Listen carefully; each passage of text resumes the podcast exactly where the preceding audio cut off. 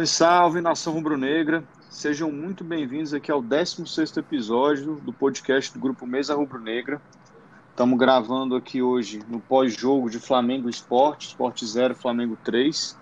Estou aqui hoje na presença do Zulu e do Gleison, estamos gravando aqui às 7 horas e 6 minutos. Boa noite aos dois. Uma honra estar aqui de volta na minha posição, porque nesse podcast a gente não inventa que nem o Rogério Senni, né? Só quando precisa. É... Zulu, já vou começar com você. Eu lembro que no 14 episódio você falou assim, cara, o Flamengo, a única certeza que a gente tem, joga um jogo bem, o outro joga mal.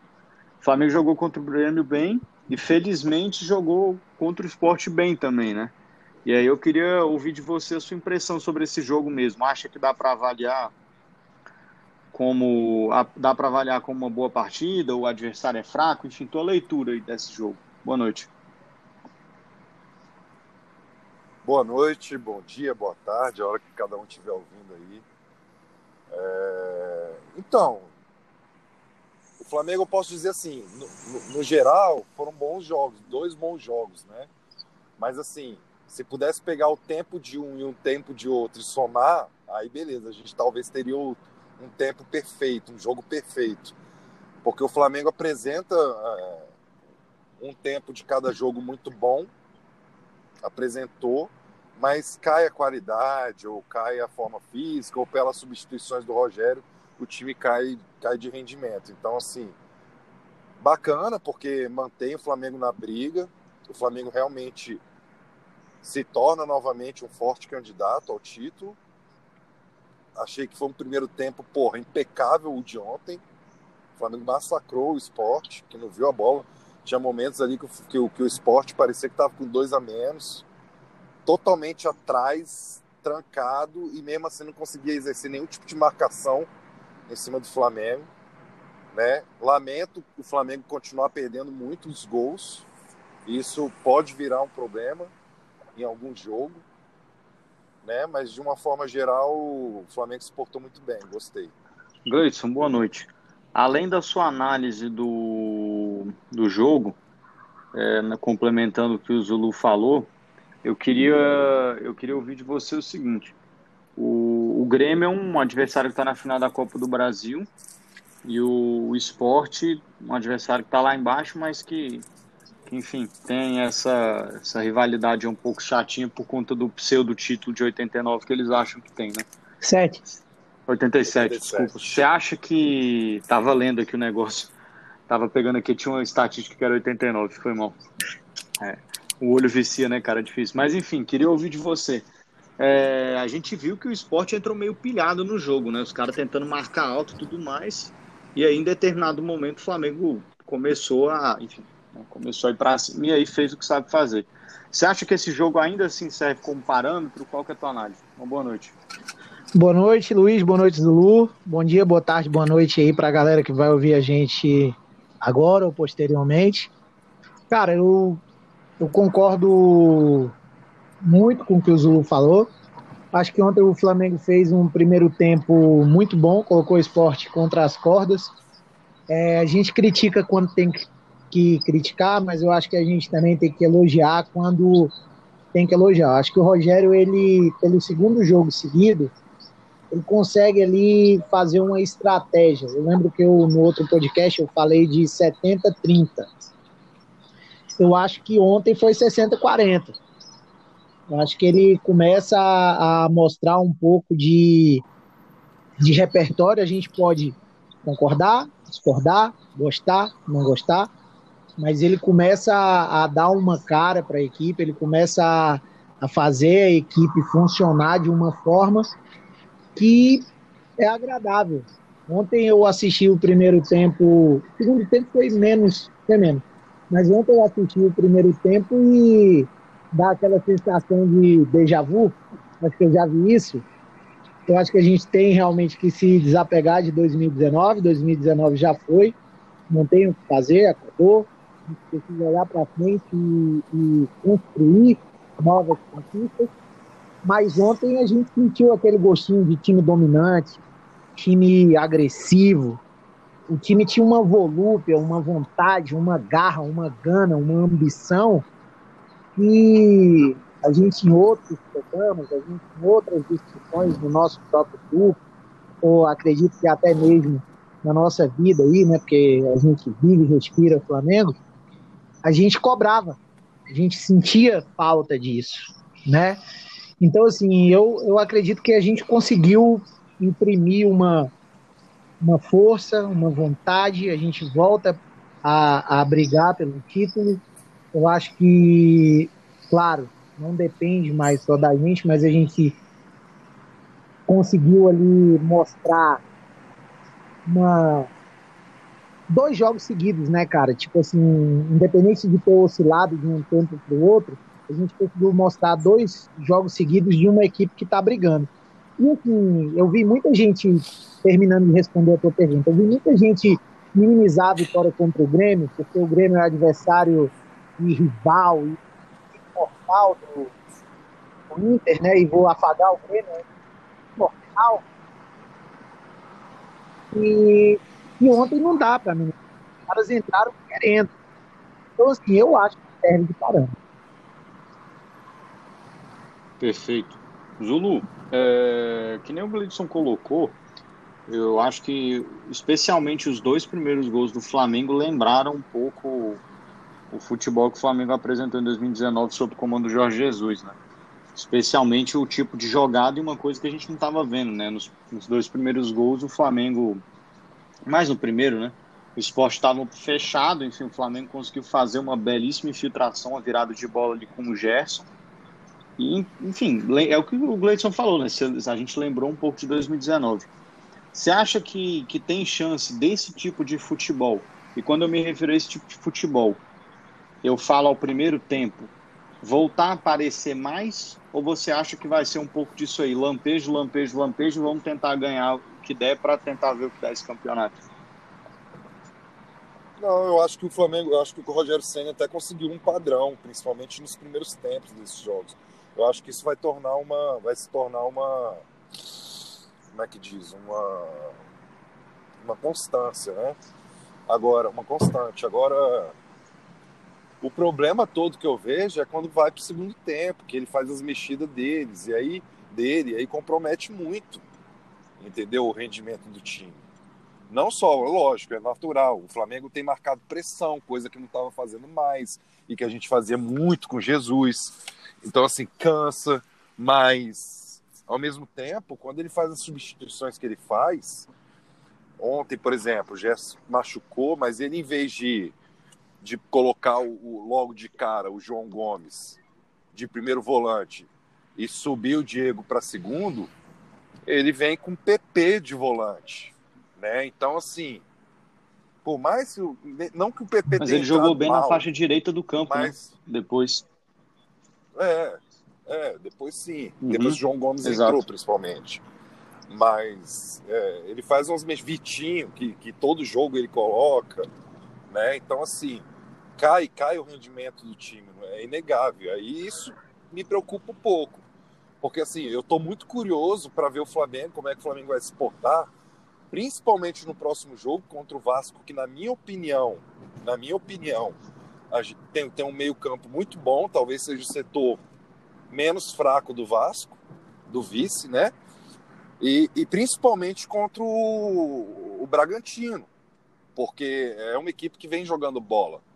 Então, assim, eu estou muito ansioso e curioso para ver se realmente o Flamengo vai conseguir manter esse padrão jogando em alto nível, principalmente no primeiro tempo, contra essas duas equipes. O Vasco é clássico, vai ser um jogo tenso, está lutando contra o rebaixamento. O Flamengo brigando pelo título.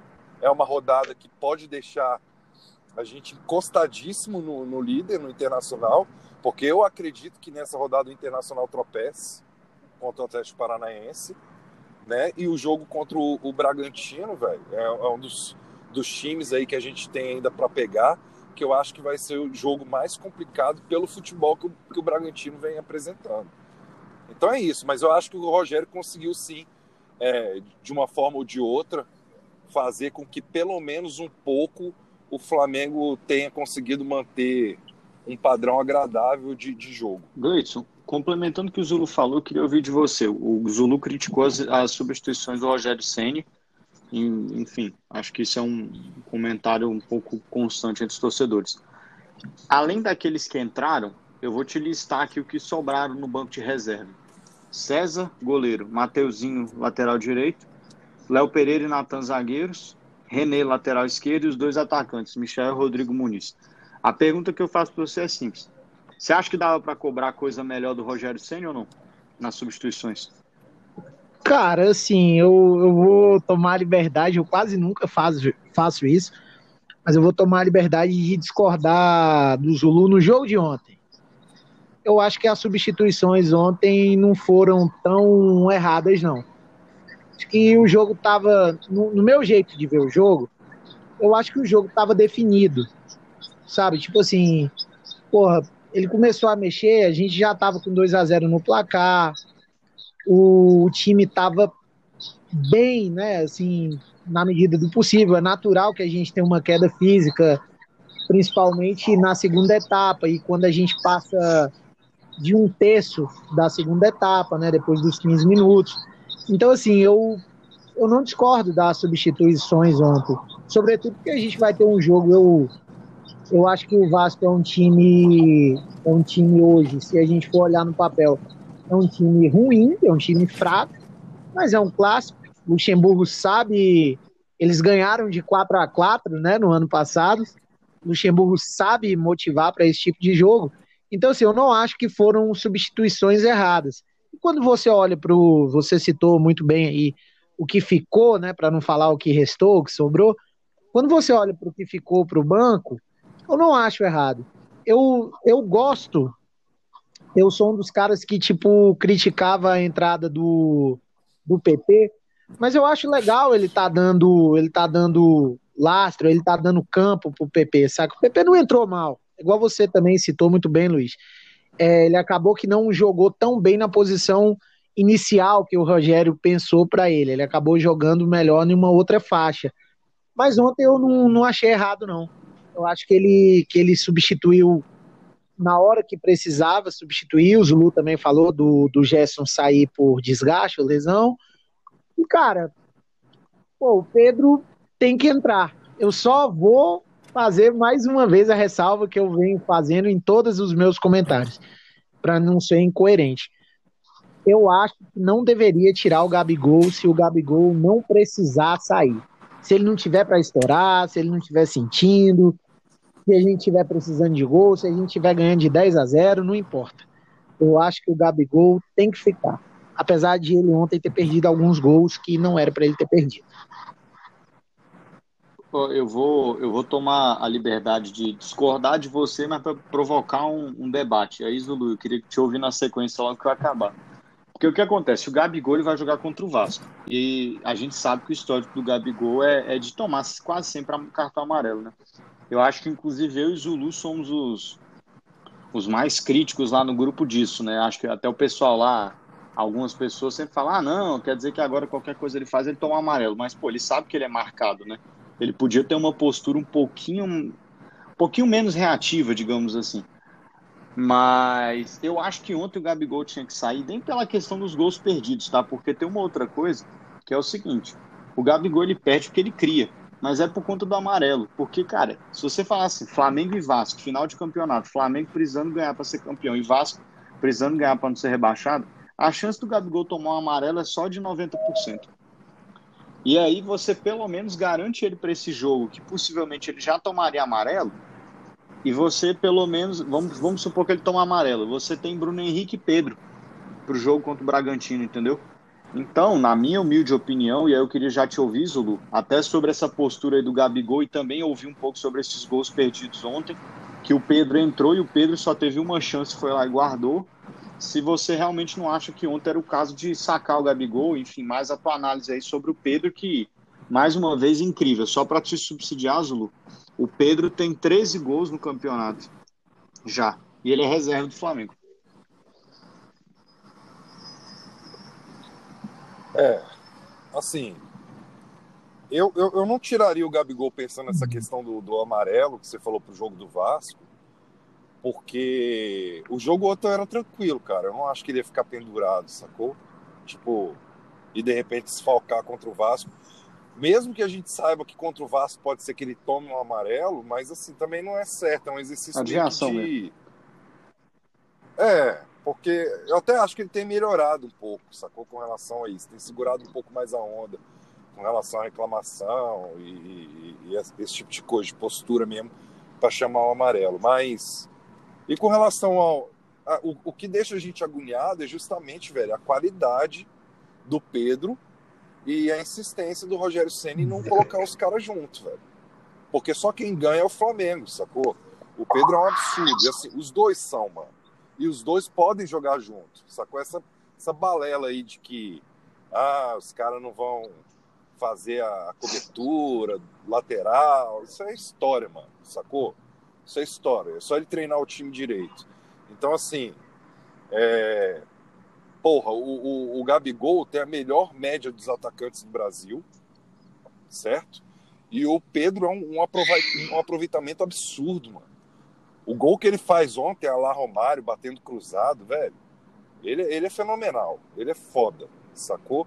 Então, assim, não dá para um atacante como o Pedro custar, custar o que custou para o Flamengo e ser um, um, reserva de luxo, sendo que ele seria titular em qualquer time do Brasil, velho. E não necessariamente eu estou falando que o Gabigol tinha que ser reserva, não.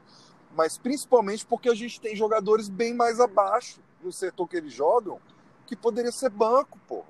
Eventualmente, para os caras jogarem junto. E ontem era um jogo que dava. O esporte, porra, não bate ninguém, velho sacou?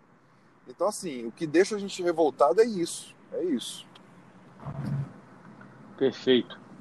Bom, hum, virando aí a, a chavinha para o jogo contra o Vasco, que nem vocês colocaram, o Flamengo precisa ganhar para se aproximar do Inter, até porque, que nem o Zulu bem colocou, a despeito dessa palhaçada aí que está sendo feita essa semana, né, cara? Esse, essa, esse julgamento estranho aí do, do Gabigol, do Bruno Henrique sendo marcados para agora, do Bruno Henrique, negócio que aconteceu lá no primeiro turno. É, o cara lá do Atlético Paranaense sendo punido a toque de caixa também, o destaque deles, enfim. É, o Inter tem chance de perder o jogo. Eu até vi aqui que aquele lateral direito, o Jonathan, titular do Atlético Paranaense, volta. O Atlético tem pretensões de campeonato. Eu acho que é uma rodada absolutamente crucial para o Flamengo. E aí, Gleidson, eu queria até ouvir de você. Os, nos últimos jogos, o Vasco não tem jogado bem e tem sido colocado muito na conta do Benítez, né, que não tem conseguido, enfim, movimentar mesmo o jogo, tudo mais que o jogo do Vasco acaba muito passando por ele. E eu queria ouvir de você, qual que é a tua análise para esse jogo? A gente sabe que é um clássico e tudo mais, mas você acha que o que, você acha que o Flamengo precisa fazer para ganhar para ganhar do Vasco? Você acha que tem que fazer uma marcação individual no Benítez? Você acha que o Flamengo tem que tentar, enfim, ficar na dele mesmo e ver o que, que vem do Luxemburgo? Porque o Lucha também é um ponto de preocupação para essa rodada, né? Lembrando que o Leandro Castan foi expulso por conta daquela voadora lá no goleiro do Bahia. Cara, eu acho que marcação individual no Benítez eu eu acho que não precisa, eu dispensaria. É, eu acho que ele é um ponto de preocupação, é natural que seja. O, o atacante também é, né? O Germán, né? Cano para mim é um ponto de preocupação também. É um cara que, que, que, quando tem oportunidade, ele, ele guarda. O Luxemburgo é aquilo que eu falei no, no comentário anterior, né? Ele é um cara que sabe. O Luxemburgo ele está numa, numa situação, na minha concepção, um pouco confortável para ele. O que ele fizer é show, pô, entendeu? Tipo, ele vai lá, ganha do Sampaoli e, porra, show cara que estava antes dele não ganhava de ninguém. Então ele monta ali, mete três e, e no São Paulo e, porra, e ainda manda o São Paulo para aquele lugar e, pô, é show. Tudo é, é bom, né? Porque quando você não tem nada, metade é o dobro. A verdade é essa. Então, assim, ele também é um ponto de preocupação. Eu acho que o Flamengo não tem que mudar o jeito de jogar. Eu acho que não precisa fazer uma uma marcação diferente da que tem sido feita em nos vamos citar os dois últimos jogos e usar o Palmeiras também como como referência, que os jogos que a gente ganhou. É, eu acho que a gente precisa continuar com essa vontade, com essa volúpia. Eu cito um ponto positivo, a gente tem melhorado defensivamente. A gente critica muito a questão do Arão na zaga, mas de uma certa forma, a gente tem conseguido encaixar aquela bola que, que no jogo do Palmeiras, tipo, passou, né? Que a gente quase tomou o gol, que eu, se eu não me engano foi o Bigode que perdeu. Ela tem acontecido com menos foi. frequência. A gente também tem que dar o braço a torcer e falar que o Gustavo Henrique tem feito bons jogos, cara. É, a gente vai descartando jogadores assim em profusão, né? Isso não é correto. Eu, eu também faço isso, eu não estou falando que ou o torcedor ou alguém daqui faça. Eu também condenei ele logo de cara, mas, porra, ele tem mostrado um valor, sabe? Tipo, ele tem demonstrado ali um poder de reação, né, cara? Porque a pressão, apesar de não estar tá lá no estádio, a pressão de jogar no Flamengo é abissal. Então, eu acho que a gente não precisa mudar o nosso jeito de jogar, eu acho que a gente tem que marcar pressão continuar com essa movimentação, porque eu acho que o Zulu citou muito bem, né? O Gabigol, o Gabigol ele perde muito gol porque ele. Acho que foi tu que citou. O Gabigol perde muito gol porque ele cria muita oportunidade de gol. Eu acho que a gente vai conseguir ganhar esse jogo de maneira simples. Acho que não tem muito o que pensar, não. É continuar jogando do jeito que está jogando e o Vasco vai se complicar naturalmente. Zulu, o Gleidson comentou aí da recuperação que o Gustavo Henrique vem tendo nos últimos jogos. Eu acho que não só ele, né? O, o Isla tem se recuperado, o, Everton Ribeiro também tem se recuperado, o Diego tem entrado muito bem, o próprio Gabigol acho que voltou a ser aquele cara mais incisivo. O Bruno Henrique aí a, a, a passos pequenininhos tem melhorado também. Você acha que uma vitória pelo Vasco passa passa um pouco por isso. E eu queria ouvir de você também o seguinte, o, logo também junto, para a gente tentar mudar um pouco a chavinha. O Everton Ribeiro estava meio mal e a gente estava vendo aquelas especulações de saída ou não dele. A negociação com o Michael também esfriou. É, o Léo Pereira também aparentemente vai ficar. Eu queria ouvir de você o quanto que você acha que essas negociações, essas manutenções foram importantes para o Flamengo ou não, especialmente no caso do Everton Ribeiro, se você acha que inclusive isso refletiu no desempenho dele. Bom, é, é, a questão da melhora, velho, do, do, time, da, do Isla com o Everton Ribeiro, eu, acho, eu sempre falei, eu acho que um puxa o outro ali, entendeu? O Everton Ribeiro deu uma melhoradinha, uma leve melhoradinha e trouxe junto o Isla. Natural. Gustavo Henrique, é, é, os zagueiros, e eu incluo até o Léo Pereira, velho. Eu já falei isso, inclusive em episódios aqui. Eu acho que passa muito pela mão de treinador. Eles não são horríveis, velho. Entendeu? Eu sei que a torcida é, criou uma manhaca com relação a eles, por todas as falhas tudo mais. Não quer nem ver mais vestindo manto, mas não são péssimos jogadores, sacou? É, talvez na mão de um treinador competente encaixe, saca? De vez. E queria só ponderar aqui também a questão do Arão. Eu que sou um crítico ferrenho dele, mas concordo, tem feito excelentes partidas na zaga e me despertou até a curiosidade de querer vê-lo com o Rodrigo Caio. Sacou? Ontem, assistindo o jogo do Flamengo, eu falei: caralho, imagina ele com o Rodrigo Caio. Talvez fosse o achado, o grande achado, entendeu? Mas, enfim, é... eu penso isso. Eu acho que assim o time, como um todo, tem melhorado. O Bruno Henrique também fez uma bela atuação. E, e, e isso vai refletindo, velho. Vai ganhando confiança é, o time vai, se, vai, vai encaixando vitórias seguidas e isso facilita o trabalho e, e a busca pelo título. Então, assim, é, a manutenção do Everton Ribeiro, eu acho assim, eu acho que o Flamengo não fez muito esforço para segurar os caras. A verdade é que as propostas foram vexatórias, né? O Flamengo não ia entregar porque precisa não. vender. Certo? E aí acaba que naturalmente se torna importante a, a, manutenção do Everton Ribeiro, porque não ia entregar de graça e a gente sabe a qualidade que ele tem, é questão de fase, saca? Eu nem acho que, que foi a questão da, da oferta que fez ele jogar mal, da sondagem, não, porque ele já vinha mal de, desde quando voltou da seleção lá em outubro, novembro, sei lá. Né? Mas acaba sendo importante a manutenção, porque a gente sabe a qualidade que ele tem. Então, é, é, é isso. Basicamente sobre isso. A sobre o Everton Ribeiro, Zulu, também não sei se você concorda. Eu tava, eu mesmo, acho que a gente até aqui comentou alguns que por, por, pela gente até poderia vender, né? Mas quando a gente olha lá o, o, contrato dele, ele tem contrato até o final de 2023, né, cara? Então vamos Sim. pensar aí, pô, ele voltou a jogar bem. Sei lá, vai que chega uma proposta do, de 10 milhões de euros depois à vista. Aí é melhor, Sim. né? E a gente ainda claro. tem um retorno, retorno esportivo. Então, sei lá, por exemplo, Michael, para mim já tinha que ir embora. O Michael, por mim, poderia ter liberado. Até porque, de fato, se a proposta era de opção de compra de 12 milhões de euros, ah, era sensacional. O Léo Pereira, eu concordo contigo. Eu acho que ele ainda pode render, porque, pô, o Gustavo Henrique voltou a render, né, cara? Sim. E a gente tá vendo aí que, enfim, o Rodrigo Caio tá se machucando, o Diego Alves tá se machucando, o Flamengo precisa de opções. Sim.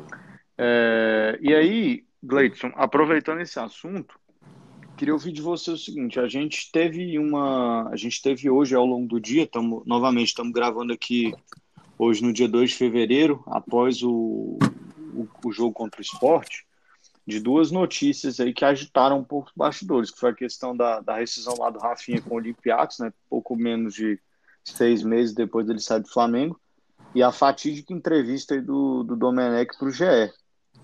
E aproveitando essa coisa assim, de saída de jogador, chegada de jogador, técnico, Rogério Senna, etc e tal, qual é a tua leitura aí sobre essa rescisão do Rafinha? Você acha que tem espaço para ele aqui? Não tem mais espaço? É, avalia ou não avalia a contratação? E também sua, um, um, as suas palavras aí sobre a entrevista do Domenech. Cara, Rafinha, se, se eu sou diretor de futebol, vice-presidente de futebol, eu já tava no telefone com esse cara há muito tempo. Para mim, ele é um. Ele, pessoalmente, ele era o meu jogador preferido do elenco de 2019. Eu acho ele um cara. É, vamos falar só de futebol? Eu acho ele um cara diferenciado na posição, acho um dos melhores dos últimos 15 anos aí. E eu não estou falando a nível só Brasil, não, estou falando a nível Europa também. É, vamos sair das quatro linhas e vamos para o que tange ali liderança, influência, mobilização. Eu poucas vezes vi um cara tão influente fora de campo igual vi esse cara. Ele, para mim, ele fez muita falta quando ele saiu, quando a gente teve aquelas goleadas em em sequência, né? A gente tomou algumas goleadas assim traumáticas o, em 2020 aí. E a gente via ali o time meio perdido, a gente via ali um, uma, uma incerteza, né? E tipo assim, um, na minha, no meu jeito de ver, parecia que tipo tava desabando, né? Um, um castelo ali tava tava vindo ao, ao chão. E ele é um cara muito diferente nessa questão extra-campo. Então, assim, para mim, tem espaço, até porque o Isla ele é convocado frequentemente. Na questão do Domi, eu vou ser bem curto para levantar a bola aí para o Zulu. Eu acho que. Eu não sei se foi o Domi que pediu a entrevista com o GE, ou se foi o GE que cavou essa entrevista com o Domi. Uma entrevista infeliz. E para ficar bem leve assim, eu acho que as declarações dele são de péssimo gosto e de alguém de caráter duvidoso. É. Só para dar minha opinião com relação a esses dois assuntos também, pegando pelo final, concordo com o Gleidson, em gênero, número e grau. Eu acho que ele foi bem feliz, acho que ele foi. É, tudo que ele viveu no Flamengo, a demissão dele, inclusive, passa muito pela conta dele independente do, do externo. A gente falou em off aí, antes do programa começar. A gente sabe que o Flamengo politicamente é um turbilhão. A gente sabe que quando ele veio, não foi 100% de aprovação dos dirigentes. Tinha um ocorrente que não queria que ele viesse. Mas, enfim, ele não desempenhou o, o trabalho dele da melhor maneira que ele podia, porque ele não quis. E ele mesmo foi contra tudo que ele falou quando ele chegou. Então é muito oportunismo dele chegar agora e ficar vomitando merda. Sacou? E com relação ao Rafinha, velho, tem vários pontos a serem analisados. Né? Eu acho assim, vamos lá. Rafinha rescindiu. Será que ele ou a agente dele pela, por saber que ele é rubro-negro, por saber que ele se tornou um ídolo por tudo que ele conquistou, de imediato já não tentou um contato com o Bruno Espindo, que tem uma puta relação com os caras, com o Marcos Braz, falou: Ó, oh, tô livre. Quero voltar, minha prioridade é vocês. Será que isso não aconteceu? É bem provável. A gente estranha porque tudo no Flamengo vaza e não vazou nenhum tipo de informação nesse sentido ainda. E nem sei se vai vazar. Talvez porque o Flamengo está tentando manter o foco realmente é, nessa reta final do brasileiro, né? Então, assim, eu acredito, deveria pelo menos ser a postura do Rafinha é, ter esse tipo de atitude. Dar prioridade ao Flamengo, ligar para os caras e falar, velho, minha prioridade é vocês. O Flamengo, na minha opinião, independente do momento que esteja passando, da queda de receita, de precisar vender jogador, eu acho que o Flamengo tem a obrigação de abrir as portas e trazer o cara de volta. Pelo que o Gleidson disse, por tudo que ele representa para o Flamengo, sacou? O, Isla vai desfalcar bastante o Flamengo esse ano, pelo menos em 15 jogos, provavelmente. Então, assim, o Mateuzinho é um moleque novo, é, eu, eu traria, eu acho que o Flamengo tem que trazer. Por outro lado, tem uma corrente que acha que não, velho, que ele que sair do Flamengo, ele deixou o Flamengo na mão e o Flamengo não tem nem obrigação nenhuma de ir atrás dele. Sacou? Eu não penso desse jeito. Eu não penso desse jeito. Mas eu já vi, já li, já ouvi torcedor rubro-negro falando, pensando dessa forma. Que também é válida, né? Agora, sim, de tudo um pouco. Se ele procurou o Flamengo e o Flamengo não demonstra interesse, por que nós, rubro-negros, vamos ficar puto com o cara se ele fechar com o Atlético Mineiro ou com qualquer outro time? O Flamengo não quis, velho. Ah, vou ficar puto com o Rafinha, o cara diz é mercenário. Não, o Flamengo não quis. Se o Flamengo, se, se, ele avisou o Flamengo, o Flamengo não quis ou não pôde, o cara tem que seguir a vida dele, velho. Sacou? Eu penso assim. Agora, o que me deixaria puto também, uma outra situação, um outro ponto é, vamos dizer, o Flamengo ele chegou pro Flamengo, o Flamengo falou, beleza, Rafinha, mas ó, ele apresenta lá, o Atlético Mineiro me apresentou, me ofereceu 700 mil de salário. O Flamengo fala, porra, velho, eu só consigo te pagar 500 mil. E ele vai pro Atlético Mineiro, ele escolhe o Atlético Mineiro, eu também fico puto com ele. Porque tá, ele não precisa mais de dinheiro, ele é ídolo do Flamengo, os caras que ele ganhou tudo, que ele é amigo, estão lá no Flamengo, e não custa nada ele abrir mão de um pouco para voltar ao Flamengo. Então, assim, em termos gerais, respondendo a pergunta, eu acho que o Flamengo tem obrigação de, se ele não ainda procurou o Flamengo, o Flamengo ir atrás dele e fazer uma proposta sim. Pois é. é primeiro, boa noite aí, Claudão. Você se juntou aí a gente. Boa noite para você. Claudão, te colocando aqui no papo, a gente está aqui no momento da discussão, é, repercutindo um pouco aí da entrevista do Domenech hoje e dessa especulação aí de um, uma volta do Rafinha, né? É, e aí eu coloco aqui, até para os outros também, se quiserem continuar debatendo isso, mas também para te ajudar aí na tua resposta, se, se, pelo menos para te posicionar. Eu lembro que quando o Rafinha veio, teve até uma matéria no UOL, vou, acho que foi até do Mauro César, vou tentar recuperar aqui, que ele falava que o Rafinha meio que veio para cá para tentar provar para as pessoas no Brasil que ele era um bom lateral, né? Uma coisa assim, tipo, meio que para para mostrar que ele conseguia jogar em alto nível aqui. E veio e jogou, né? foi campeão de tudo com o Flamengo, a gente, a gente mais que ninguém tem na memória do que, que ele é capaz de fazer. E aí eu queria ouvir de você. É, você acha que essa história dele com o Flamengo vai pesar? Ou você acha que não, o contrário, justamente por ele já ter feito uma história boa aqui, ele vai poder escolher com mais isenção, do tipo, não, vou para onde me interessa, para onde eu Boa noite, galera. Peço desculpa ter atrasado, mas cheguei só há pouco em casa.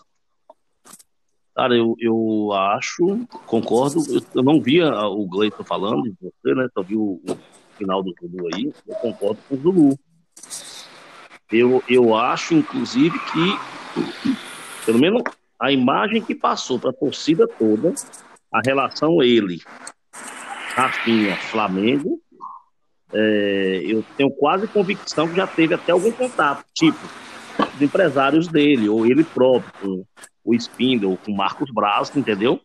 Em relação a isso. A maneira que ele passou pra gente pra fora, né? de como era a relação e como saiu, né? É, então, eu acredito, eu, que tem até tido alguma conversa. Só tá, talvez, em off, porque como o Flamengo tudo vaza. É incrível como é que o Flamengo, todo mundo fica sabendo, né? Eu acredito nisso. E acredito também, volto a repetir, da maneira como foi, desde a contratação dele, aquele ano de 2019 todo, né? Mais um meado de, de 2020, não é isso o pedaço que teve? Que é, com essa relação aí, cara, um negócio como o Zulu falou, do, diferente de 200 mil reais, ele, ele vai ficar no Flamengo. A não ser que, porra, seja muita falsidade, né? Era o quê? Só fingimento? Ou tipo, usou o Flamengo, como você falou aí no final, na matéria, como ponte para poder provar que oh. teve para a Europa, não sei. Agora me causa estranheza ele ter ficado só seis meses lá, né? Não sei, entendeu? Enfim, eu, eu, eu, eu acho que a possibilidade é grande de vir, né? E o Isla vai ser convocado com certeza para a seleção, né? Vai ter muitos jogos, né? Entendeu? Então eu, assim, e além de ser um puta de um reforço, porra, vai estar tá tirando de um concorrente direto, né? Porque quem é que vai contratar? O Atlético, o Palmeiras, o Grêmio, né? Então, um dos três, em relação a, falando em relação a salário, né?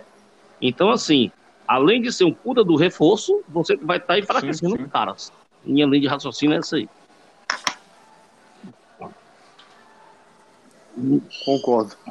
E, Claudão, encaminhando aqui para o nosso último pedaço de discussão, já queria aproveitar e te ouvir, que é o seguinte: fazer uma. Queria analisar aqui com vocês, a gente bater um pouco cabeça sobre a, a próxima rodada, né? O, o Flamengo, na próxima rodada, vai enfrentar o Vasco no quinta-feira, agora, dia 4 do 2, no Maracanã, às 9 horas da noite, então joga em casa.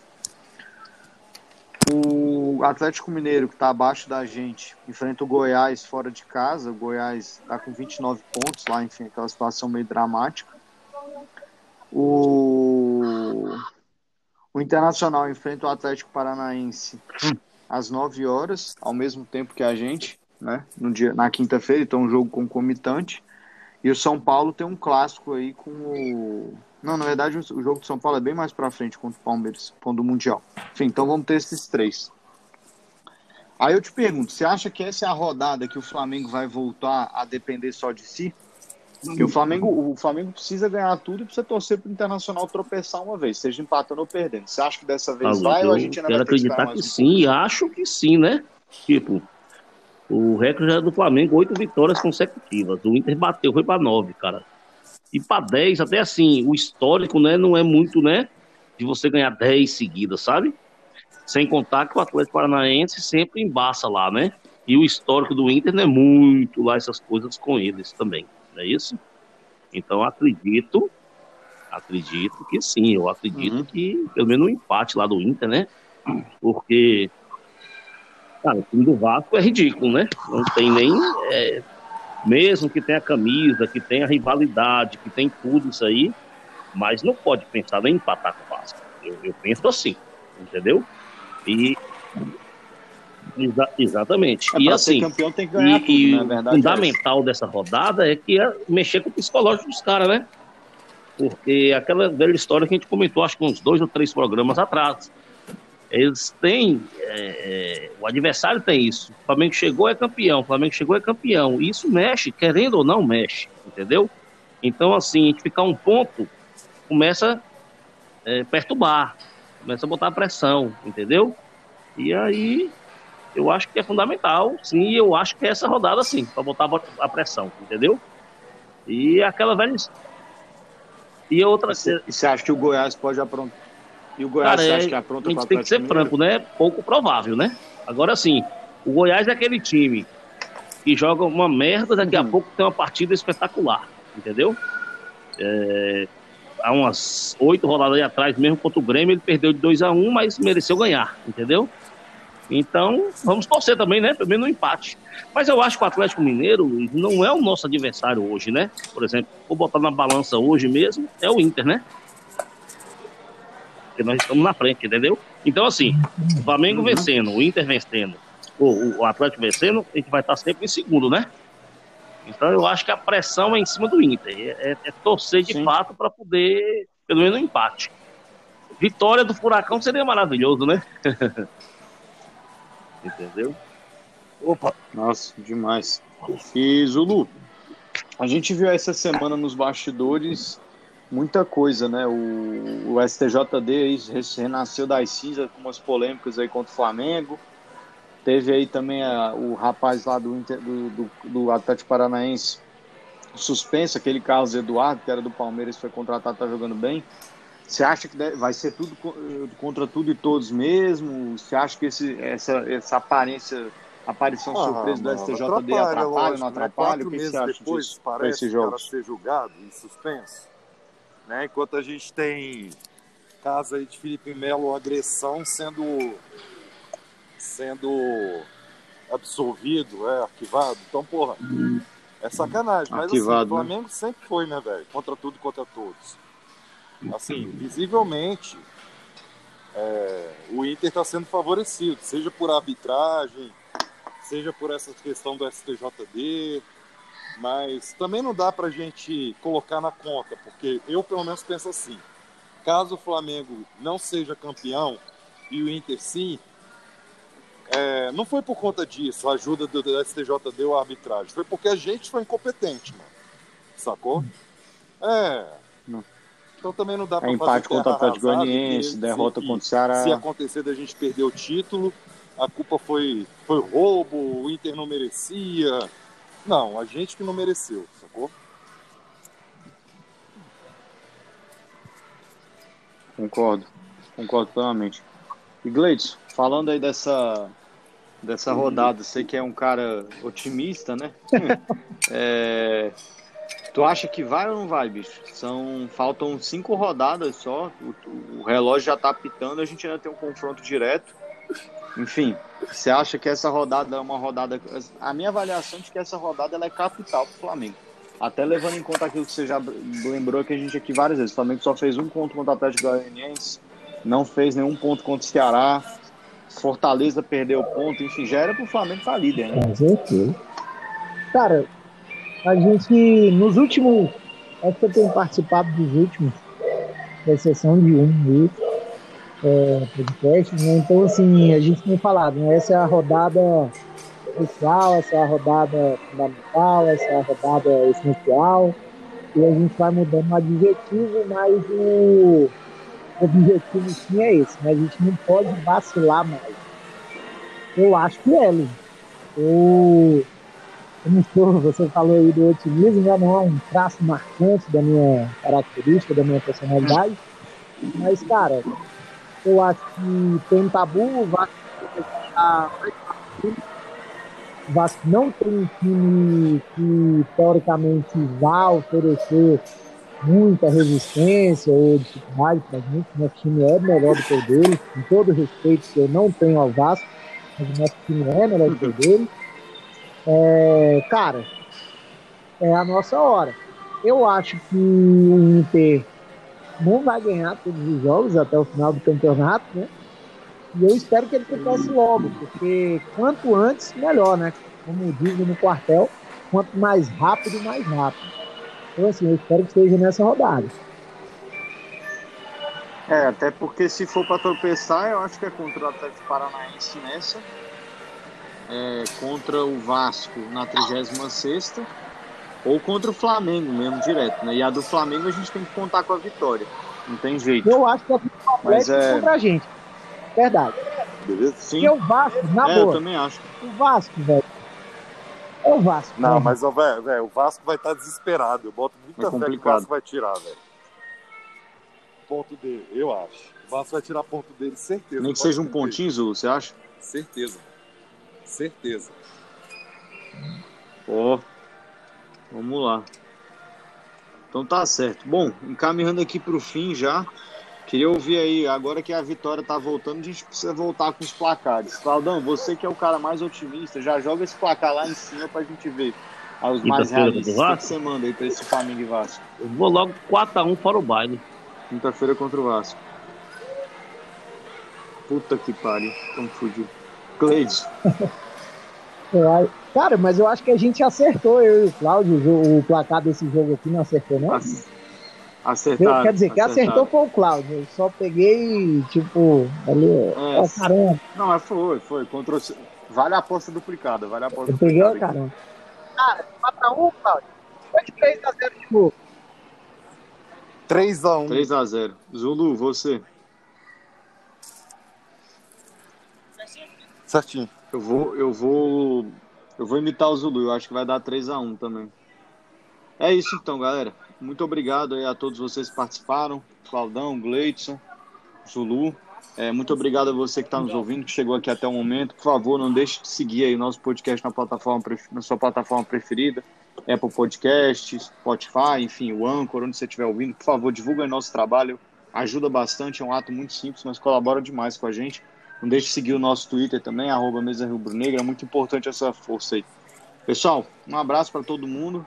Se Deus quiser, a gente se fala aqui na, na sexta-feira com uma vitória. E se Deus quiser, mais próximo da liderança que precisa para salvar essa temporada Valeu, que foi complicada. Valeu, Saudações um abraço para todo mundo. Forte abraço. Falou, fica com Deus.